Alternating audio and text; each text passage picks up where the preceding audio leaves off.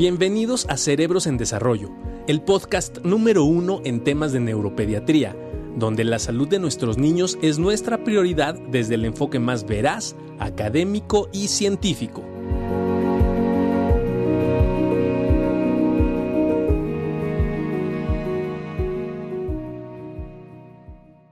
Hola, hola a todos, ¿cómo están? Muy buenos días, espero que esté todo bien. Ahorita vamos a platicar sobre distrofias musculares, eh, un poquito en general para que lo conozcan. Eh, ahora la distrofia muscular específicamente afecta la composición en sí del músculo, causando eso, un problema en el funcionamiento ahora del músculo, no tanto ya de los nervios que llegan al músculo o de, de donde se genera la información del movimiento, sino la distrofia muscular genera un problema específicamente en la fibra muscular, lo cual provoca que el paciente tenga manifestaciones claras como debilidad, otras situaciones como marchas específicas o marchas este, eh, muy peculiares que tienen que ver con un patrón eh, miopático y que de alguna manera este, eso nos da un indicio de que los pacientes podrían tener una, eh, que podrían tener esta enfermedad, ¿no? Y eh, un poquito ahí la, la, situación de la historia que tenemos eh, con, con, los pacientes con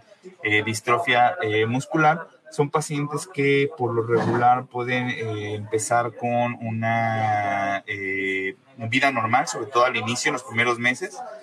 Los pacientes van teniendo un desarrollo prácticamente habitual o normal, pero conforme va pasando el tiempo, eh, es mucho más acentado los fenómenos de debilidad, principalmente cuando el paciente tiene que levantarse, subir o bajar escaleras. Eh, ahí es donde vemos mucho más asociada la debilidad.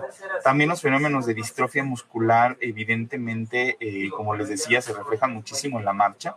Entonces, es, no es nada raro, nada raro perdón, que veamos a los pacientes caminar un poquito raro.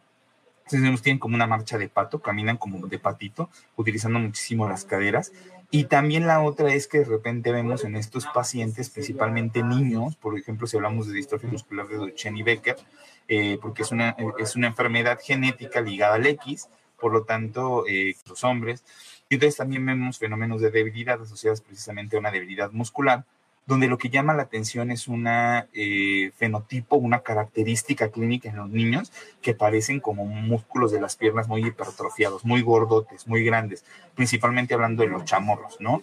Y resulta que estas enfermedades genéticas, principalmente hablando de, de Duchenne y un poco Becker, también lo que hace es que sustituye, ¿no? La misma fisiopatología, esta cantidad de fibras musculares por eh, fibras grasas y de alguna manera, por, perdón, por, por, tejido graso, y entonces estos grandes chamorros, estos grandes gastrocnemios, lo que ocurre es que eh, tienen más grasa realmente que lo que es de músculo. Entonces es como una falsa hipertrofia, ¿no? Porque entonces están muy gordos los, los, los, chamorros, por ejemplo, o los gastrocnemios, y en lugar de que estén realmente gordos por la fuerza del músculo, por mucho músculo, lo están por esta infiltración grasa. Y entonces, de alguna manera, eso permite que nosotros tengamos sospechas diagnósticas. Así como existe la distrofia muscular de Duchenne en niños pequeños, que son niños varones pequeños con esta debilidad, dificultad para pararse y, y, datos musculares por alteraciones en la marcha, también lo existe en pacientes un poco más grandes, ¿no? Que ahí se llama distrofia eh, muscular de Becker, donde abarca un poquito más de, de pacientes eh, en, en etapas escolares y adolescentes. Y tenemos otro tipo de distrofias eh, musculares, como distrofias de cinturas, que pueden ser causadas por diferentes alteraciones dependiendo el área del complejo muscular que se encuentre alterado y de las proteínas que pudieran estar involucradas en estas alteraciones. Dependiendo de eso es cómo se considera el origen de, eh, de, la, de la enfermedad. Actualmente lo que hacemos en cuanto al diagnóstico, antes costaba un poco más de trabajo, eh, se tenía que llevar a cabo una serie de estudios eh, un poco invasivos para poder corroborar la, la parte de, de, ahorita nosotros vamos a adquirir un poco de sana distancia, ¿no? Para que veamos cómo se tiene que, que hacer, a veces no ponemos el ejemplo. Eso es muy importante porque necesitamos nosotros también poner el ejemplo de, de las situaciones de, de distancia porque a veces se nos olvida y es desafortunado porque nosotros tenemos que estar radicando con ese tipo de, de, ejemplos y poder trabajar sobre, sobre cuestiones de, de, estar con distanciamiento social y, este, y guardando sana distancia para poderlo, para poder llevar a, buen término la situación de la pandemia. Pero bueno, volviendo al tema, eh, les decía, ¿cómo se hace ahora? Ahora, sospechamos de la situación de, este, de debilidad muscular, sospechamos que el niño podría estar teniendo alguna manifestación muscular. Esto lo hacemos eh, en la exploración física durante la consulta de neurología. Eh, por eso es muy importante que ante datos de debilidad, niños que han perdido la capacidad de marcha o que están teniendo eh, problemas para realizar sus actividades diarias, ¿no? Y realmente se refleja en una situación de alguna marcha característica, una manera de caminar característica, que además le sumamos la situación de debilidad. Qué importante es el poder tener entonces la evaluación neurológica que permita el identificar que realmente se está tratando de un problema eh, muscular. Eso lo podemos hacer perfectamente bien en la consulta. Entonces definimos dos tipos de debilidad. La que es meramente del músculo, que es lo que estamos hablando el día de hoy, que son las distrofias musculares, y otras debilidades que son dependientes de alteraciones nerviosas o del nervio. En este caso, nosotros en la consulta podemos identificar si se trata bien de una debilidad asociada al músculo o una debilidad asociada al nervio o alguna manifestación del sistema nervioso central o periférico. esas divisiones también las podemos hacer nosotros en la consulta diaria de neurología. Una vez que se identifica esto, ahora el camino tiende a ser más corto con, con, las este, con los evaluaciones genéticas, con las, con las pruebas genéticas, que nos permiten, en caso de tener sintomatología clínica, el poder tener un diagnóstico mucho más oportuno a través de paneles genéticos que nos permiten identificar este tipo de enfermedades que por lo regular se incluyen en varios de los paneles genéticos que nosotros podemos utilizar e incluso enviar.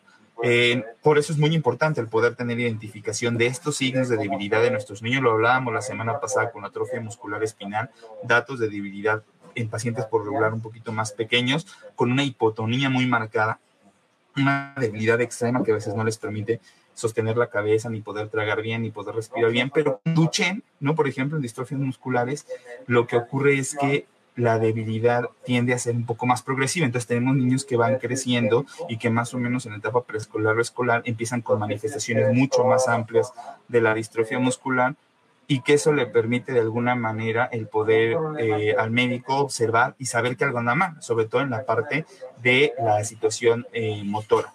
Eso es muy importante, como les decía, porque entonces el diagnóstico se puede aplicar de manera mucho más pronta a través de, abordajes genéticos.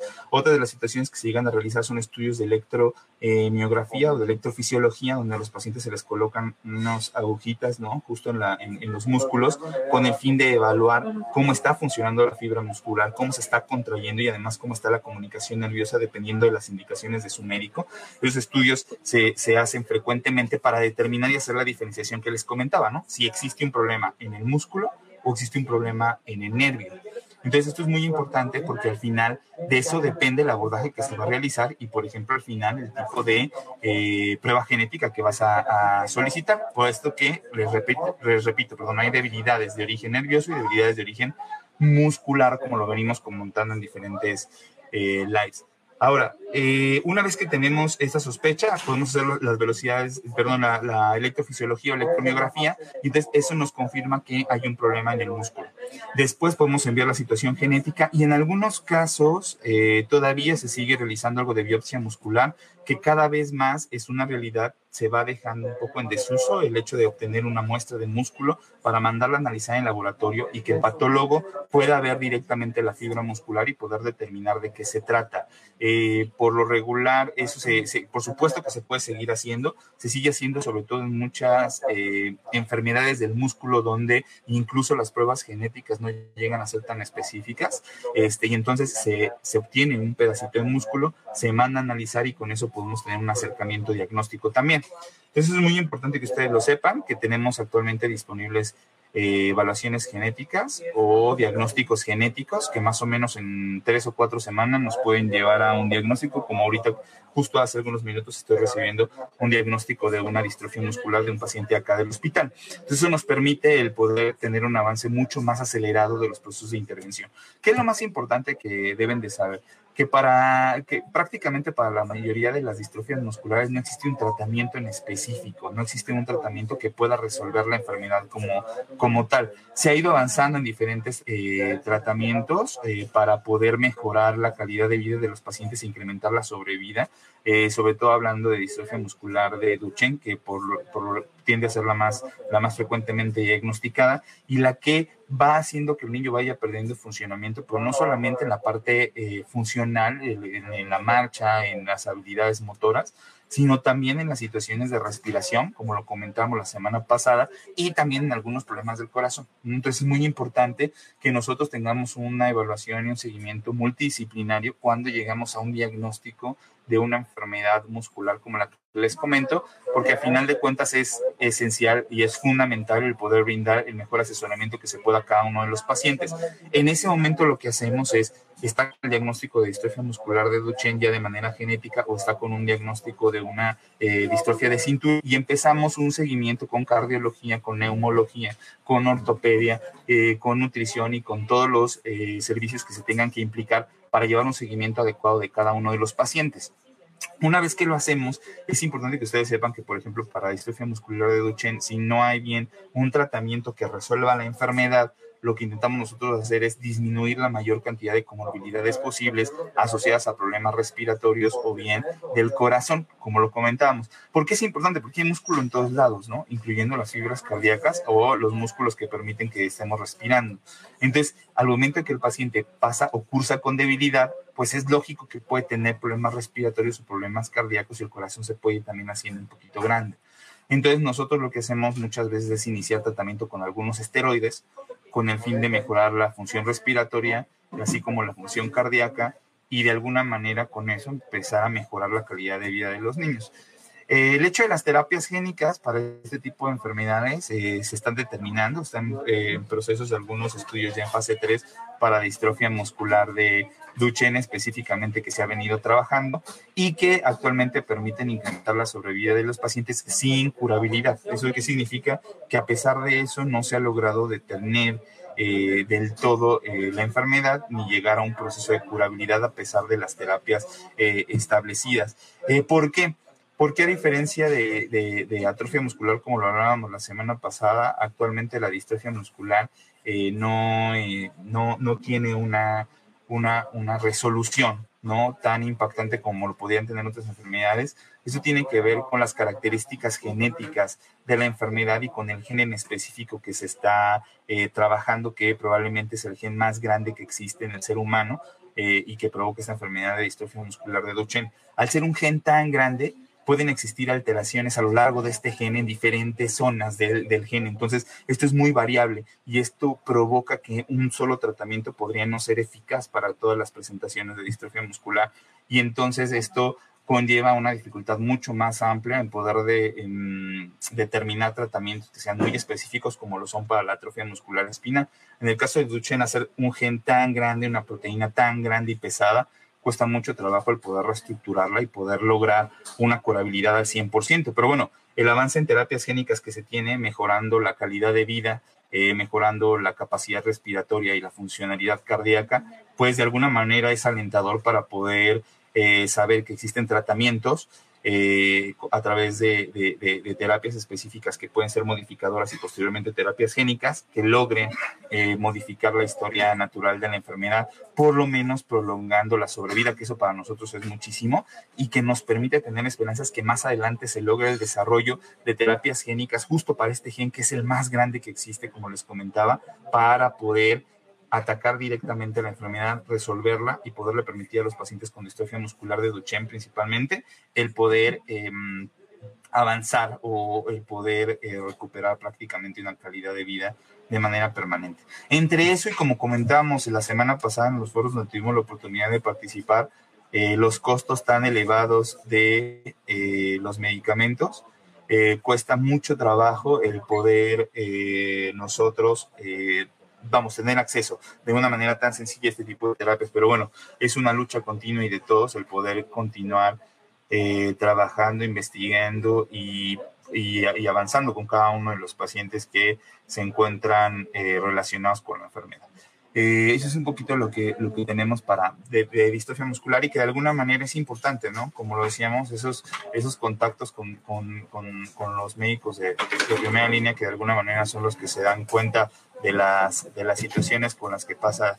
Ya se unió aquí el doctor Barragán, que andaba muy ocupado, muy ocupado. Estoy muy feliz, Juan Carlos.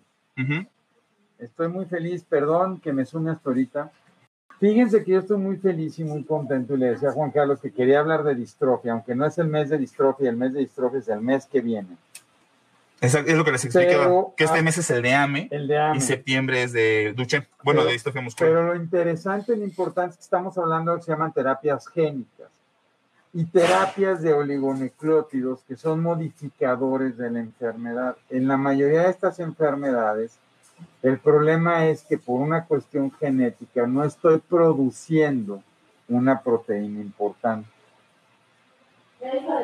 Mini, Sara, minis, mini, chiquititas, ni modo, Entonces, estamos muy contentos porque yo después de 26 años de laborar en un hospital y ver pacientes con distrofia muscular, que es otra enfermedad degenerativa donde el músculo, a diferencia de AME, que el problema son las neuronas en la médula, que se van deteriorando. Aquí es el músculo. Sí, sí. Y es una enfermedad que la padecen los hombres y la transmiten las mujeres. Pero algo que les queremos decir es que ya empieza a ver, por lo menos, las posibilidades de poder empezar a buscar alternativas terapéuticas de estos pacientes, que son pacientes que se van deteriorando a diferencia de AME, esto lo hacen en 10 o 12 años, pero que hoy empieza a haber alternativas terapéuticas. Por lo tanto, algo que hacemos en Cerebros en Desarrollo en esta gran familia es que, esta cadena, toda la gente que nos está escuchando, si saben y conocen de pacientes que tengan distrofia muscular de Duchenne, por favor que le escriban al doctor Jesús Armijo, que ahorita va a poner el maestro. ¿Cómo, ¿Cuál es tu mail, Jesús? Jesús.arm arroba gmail.com. Jesús.arm, comentarios. Vente, Jesús. ¿Dónde andas? Jesús.arm. Vente, Chucho, vente, vente. Programando no me moleste, dijo. Siéntate, siéntate. Perdón, ahí. Ah, Jesús. ARM, arroba. Arroba Gmail. Arroba Gmail. Entonces, ¿por qué es importante, Doc? Eso es muy importante y siempre lo comentamos. El hecho de tener. Jesús. Ahí saluda, saluda, el Junior y siempre nos, nos pide este, para contacto, siempre nos pide Jesús que aclaremos esto. El contacto no es para brindar tratamiento en específico, es para ir conociendo el caso, para irlo recopilando, para tener sus datos, para hacer una base importante de los pacientes que están padeciendo tanto atrofia muscular espinal como distrofia muscular de Duchenne, porque existe la posibilidad más adelante de poder echar a andar algunos protocolos y tener a los pacientes localizables, eso es oro molido para nosotros porque podemos apurarnos para protocolos que ahora sí, a lo mejor permitan alguna intervención. ¿Estamos de acuerdo? No, de acuerdo. Y la otra es que, no, no, para que diga, por ejemplo, se va, a, se va a Monterrey, mi querido Chucho, a evaluar a los pacientes, ¿no? Vamos a hacer una a evaluarlos. ¿Qué, ¿Qué, te parece a ti? ¿Cómo está la gente respondiendo? Bien, muy bien. La verdad es que pues, estamos con toda la disposición de recibir sus preguntas y todo lo que necesiten a mi correo. Este, el objetivo obviamente es generar esta base de datos, esta eh, información sobre su contacto, conocer un poquito la historia de sus pequeños y si tenemos suerte y podemos hacerlo, pues brindarles la ayuda que podamos, ¿no? Obviamente el objetivo es que tengan eh, valoraciones neuromusculares completas y eso nos va a facilitar en algún futuro poder presentarlos en caso de que haya algún protocolo abierto para su, su tratamiento, ¿no? Sí, que, que, lo que lo que se pretende es ir a hacer evaluaciones, ¿no? Eso se va a ir adelantando. Monterrey, probablemente después Guadalajara, este, donde vamos a estar haciendo evaluaciones de manera eh, esporádica para poder ir juntando, les repito, esta base de datos y saber las condiciones clínicas de cada uno de los pacientes, lo cual es muy importante para que nosotros podamos eh, tomar las decisiones una vez que estos protocolos. Juan Carlos nomás quiere ir a Europa, pero, pero pues no, no, de ahí no. No, la otra es, la otra es muy Dice importante. Chío, mira, ahí te van a ver. Dice. Ahí estaremos Ah, en muy Monterrey, Monterrey. muy bien. La otra cosa importante es, por favor, a toda la gente latinoamericana, Exacto. países de Costa Rica, ojo, Costa Rica, Guatemala, Uruguay, Ecuador, Perú, Bolivia, ¿Se le olvida alguno? ¿Se le olvida alguno? Panamá, Costa Rica, Panamá, Guatemala, Ecuador, Perú, Uruguay, Bolivia, que tengan pacientes con atrofia muscular ¿Perú espinal. Perú, sí, Paraguay, Perú. Paraguay. Sí. No, es Uruguay, no Paraguay. Ah, ok. Uruguay. Uruguay.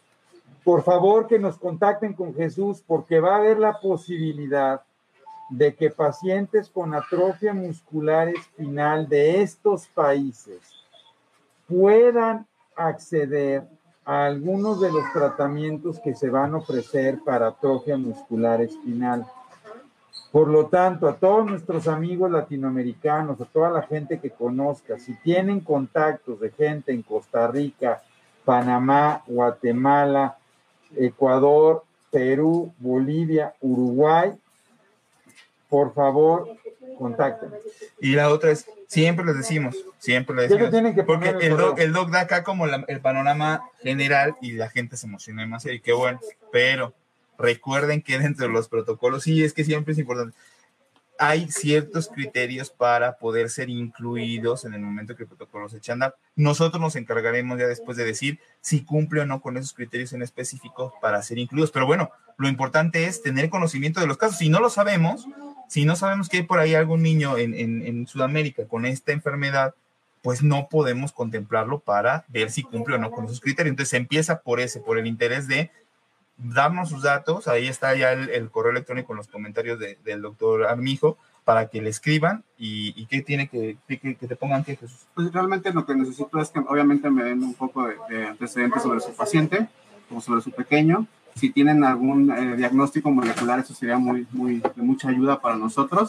Y los datos generales de dónde contactarlos. ¿Qué es el diagnóstico genético? Sí. Ya la- la- el diagnóstico genético, en el caso de AMENO, número de copias, Exacto. este, para, para poder, justo es uno de los criterios para poder ser incluido en alguno de los, de los Sí, protocolos. desafortunadamente nos hemos dado cuenta, Juan Carlos, que hay muchos pacientes diagnosticados con AME que cuando ahora lo estamos dando cuenta que son diagnosticados con AME y que en realidad no tienen AME. Es igual con distrofia muscular. Ahora, con distrofia muscular son estos niños que se ven hasta Es fuertes. lo que les comenté. Una Sí. falsa, una falsa hipertrofia, Es una falsa hipertrofia, se ven como Juan Carlos, así ponchados, ¿no? pero no lo están. Así Pero como yo no tampoco. como tú. Así Entonces, como yo tampoco. y esto es porque se sustituye por grasa. Ahora, ojo, es muy importante hacer el diagnóstico de distrofia, porque es una enfermedad ligada al X. Ujú. Entonces las mamás lo transmiten y pueden llegar a tener dos, tres, cuatro hijos que hemos tenido familias donde todos están afectados. Y si la niña tiene una hija y no está afectada, se tiene que estudiar porque su hija, aunque no vaya a tener la enfermedad, la va a transmitir a sus hijos. Y es importantísimo tener el consejo genético. No, totalmente, lo- Es justo lo que comentaba hace rato. Ya comentamos algo de las situaciones clínicas, que son estos niños que aparentan estar muy fuertes porque los músculos están muy gordos, ¿no? Muy gordos, grandes, ¿no? Principalmente en las piernas, en las regiones de los chamorros, gastrocnemios, que los conocemos nosotros, pero que de repente dices, bueno, ¿cómo puede tener esas piernotototas, ese chamorro enorme y no puede caminar bien, no puede subir, no puede bajar escaleras, se le dificulta muchísimo y además este, le cuesta mucho trabajo levantarse cuando está sentado en el piso, ¿no? Esos datos de debilidad urge que sean valorados por un neurólogo y él ya les determinará si es necesario hacer un- unos estudios mucho más complementarios o se puede ir directamente el diagnóstico genético. Era lo que les explicaba, lo que ocurría antes. Por lo regular, este tipo de diagnósticos venían con una biopsia, con pruebas neurofisiológicas de electromiografía y como no tenías la confirmación molecular o genética, lo dejabas como diagnóstico de distrofia muscular de Duchenne hasta ahora, como pasaba con atrofia también probablemente muscular espinal, hasta ahora ya con las posibilidades de diagnóstico genético, ¿no? Te das ¿Ves, cuenta que no era como tal un trata como específico. viejo este. Estos son los jóvenes, ya, para aquí, para- aquí, estos son los jóvenes. este, así Dale, dale, Chucho, dale. Gracias, gracias. Ahí escríbanle a Chucho, ahí están los datos. Entonces es súper importante y bueno, aquí sobre todo es, si tienen un niño varón que de repente empieza a perder habilidades, empieza a caer alrededor de los 4, 5, 6 años de edad, es una prueba muy sencilla que se toma en sangre primero, que mide algo que se llama CPK. ¿Qué es la CPK, Juan Carlos? La CPK nosotros nos ayuda a saber que existe una degradación del músculo, es una enzima muscular, se puede medir en sangre. Entonces, cuando nosotros observamos que la CPK está muy incrementada, en conjunto con la debilidad que comentábamos del niño varón, hombre, macho, alfa, ¿no? Este, ese nombre, ese nombre, ese nombre, es muy importante que ustedes lo sepan. Este, esa debilidad se manifiesta con una elevación de las enzimas hepáticas que a veces llega a ser bastante intensa, y entonces nos, nos incrementa todavía la sospecha. ¿Cuánto es bastante intensa? Porque muchos de nuestros amigos, les voy a decir qué pasa, y es muy interesante. Me voy a separar aquí porque luego se me critica, estamos muy juntos. Les voy a decir juntitos, algo juntitos. Juntitos, juntitos, Fíjate que es muy interesante. A muchos de ustedes me imagino que les han tomado exámenes de laboratorio. Y de repente la gente se alerta por dos o tres, sobre todo uno que se llama bilirrubinas y otro que se llama TGO y TGP. Y de repente están tomando, por ejemplo, para las alergias, están tomando, y le salen 48, ¿no? 93. Y la gente se pone muy angustiada. ¿Qué me pasó? Está mal. y además ya revisé, ¿no? Ya revisé. Ya revisé y mi hígado está mal. A ver, cuando hay una enfermedad del músculo, la, CP, la CPK, que es la creatinifosfoquinasa, no se eleva como a veces le va a salir a algunos, así como los que hacen ejercicio aquí con Juan Carlos, que salen 150, 200. Que el otro día les voy a decir una cosa, ¿eh? vi a un alto deportista de alto rendimiento que corre en bicicleta de montaña. Nada. Y la CPK le salió en 9000. Es cañón. Pero después de hacer ejercicio. Pero es un cuate que hace dos o tres horas de ejercicio en bicicleta de montaña. Claro, y lo, que pasa ahí con el músculo es que ese trabajo de Pero en general, para pensar en enfermedades musculares, la CPK tiene que estar arriba de miles. Miles, miles, claro. Sí, sí, sí. La transami... Más la situación clínica, ¿no? Más por algo se lo pediste, por algo le pediste enzimas musculares. Y aquí se lo pide el COI, porque él está dentro del Comité Olímpico, o sea, es un chavo que está preparándose para París 2024 ya. Y entonces, sí, pero entonces, y la otra es que las enzimas, por favor, muchos pediatras se asustan también mucho cuando ven transaminasas de 70, de 80, no, ya le están dañando el hígado. No. Acuérdense que tienen que ser elevaciones muy superiores para pensar y tener una manifestación evidente, ¿no? Totalmente. Y Sobre todo porque mucha gente se manda a hacer luego estudios de laboratorio nomás. De check-up. De check-up. Pero, pero fíjense, al final esto es porque está indicado por alguna sospecha de debilidad que se tiene en algún niño. Entonces, es muy importante nada más para nuestros compañeros eh, pediatras, que sabemos que nos, que nos ven varios pediatras alrededor del de país y, y, de Latinoamérica, a les mandamos un abrazo grande. Ojo con la sospecha de los niños con debilidad sobre todo en estos niños que tienen a ser más grandes, varones un poco más grandes, preescolares, escolares, quienes empiezan a tener manifestaciones cada vez más evidentes de debilidad, después de trabajo subir, bajar escaleras, tienen alguna marcha característica que la dice es que marcha raro, camina rarito, parece un pingüino, parece un pato. Se empieza a tropezar. Empieza a tropezar, no se puede levantar, se cae al piso, no le cuesta ¿Saben dónde les cuesta mucho trabajo? Las escaleras. Sí, Las escaleras empiezan a hacer un trabajo muy importante. Ahora, hay en adultos esto, porque muchos de los que nos están viendo, que son mamás, en esta pandemia han tenido gran debilidad y se pueden estar asustando. ¿Hay estas enfermedades en el adulto? Hay, hay, hay presentaciones tardías, ¿no? que, lo, lo comentamos hace rato, que es una distrofia muscular, ¿no? De las principales que se llama Becker que empieza con algunas manifestaciones más tardías. Por lo regular aquí, fíjese que la elevación enzimática de las enzimas musculares no es tampoco tan elevada, pero sí hay algunas manifestaciones musculares, debilidad, y sobre todo se va viendo cómo va, va, en declive, ¿no? O sea, venía con un buen desarrollo, buena fuerza y de repente empieza a bajarlo. Eso puede pasarlo. O bien una debilidad constante a lo largo de la vida y que tú dices, bueno, pues es que siempre le ha costado trabajo subir y bajar escaleras, siempre se anda agarrando ahí para poder subir yo creo que es algo normal, pero no tendría por qué serlo, y menos en un niño o en un adolescente, donde toda la energía y toda esa fuerza, evidentemente, les permite subir, bajar las escaleras mil veces, brincándolas en un solo pie, o sea, no habría ningún problema. Todas las mamás que sus hijos tienen TDA, impulsivo hiperactivo, sabrán que eso. Exacto. Y que de alguna manera se caracteriza por esa gran cantidad de energía y fuerza, ¿no? En los niños. Entonces, queremos con ese tipo de información eh, eh, decirles, no es normal que los niños no caminen, no corran, se muestren débiles, no puedan subir, no puedan bajar escaleras. Bajo ninguna circunstancia eso es normal. Tienen que acudir con su pediatra y su pediatra derivarlos con un especialista para poder llegar a este tipo de diagnósticos lo más rápido posible. ¿Por qué? Porque son diagnósticos que van degenerando la funcionalidad del niño. Ya comentaba yo, con compromisos importantes a nivel cardíaco, hablando de, de Duchenne, con compromisos importantes a nivel respiratorio, también hablando de Duchenne, y eso afecta la calidad de vida del niño. Sí, definitivamente.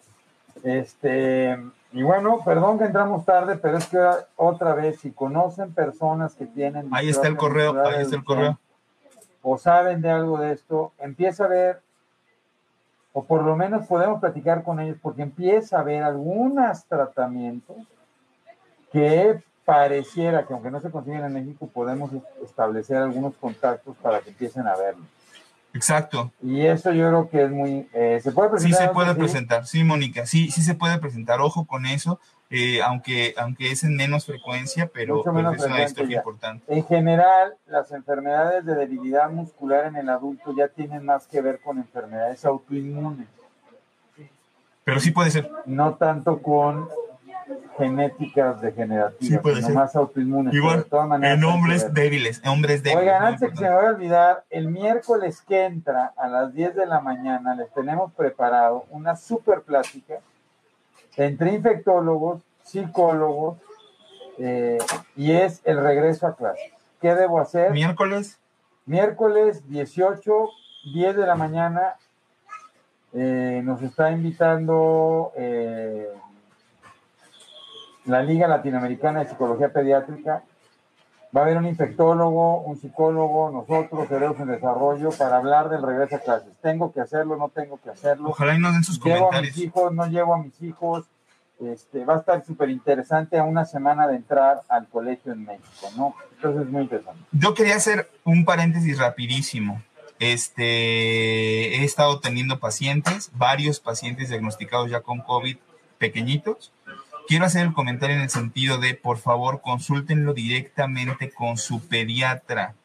Eviten, y quiero ser aquí muy sincero, eviten situaciones de médicos generales que les comentan que son especialistas en COVID, por favor. Eh, me están llegando muchas prescripciones, Doc, ¿Cómo? Sí, dice, yo soy especialista en COVID y él ¿Cómo? ayudó a mi abuelita y ayudó a mi mamá. Y yo. Entonces, llegan los niños y de repente salen de la consulta con el médico general con una receta con cinco medicamentos que de alguna manera no le están beneficiando para nada al niño. Consúltenlo directamente con su pediatra, que la otra es también, ayer en la madrugada, hoy en la madrugada me decía una mami, es que lo atendió un pediatra certificado en COVID.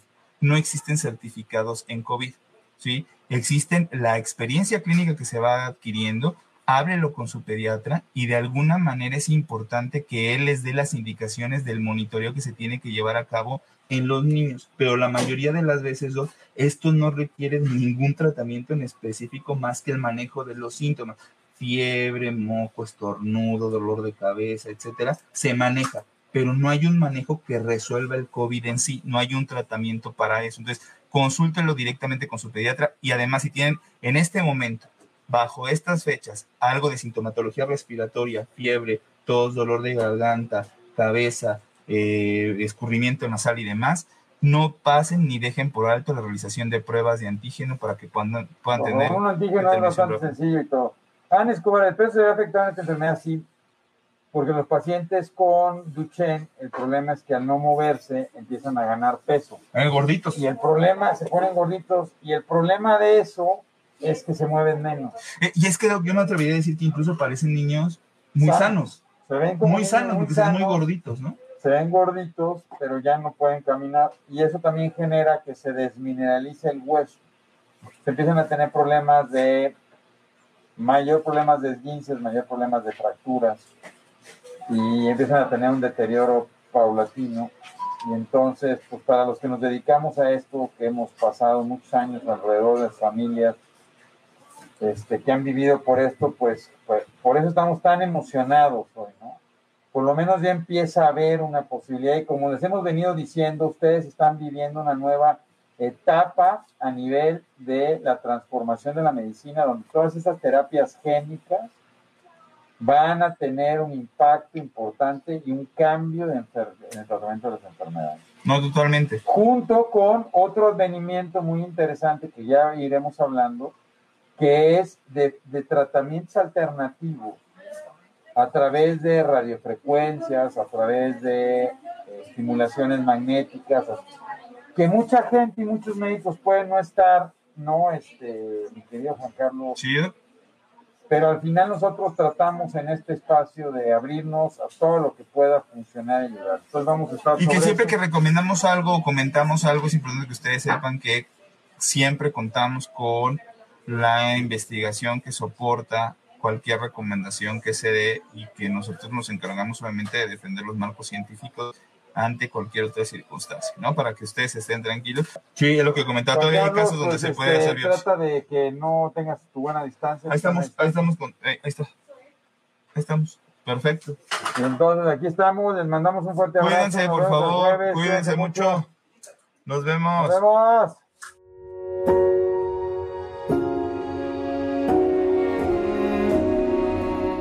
Cerebros en Desarrollo, el podcast comprometido con la idea de que en los cerebros de nuestros niños no hay límites.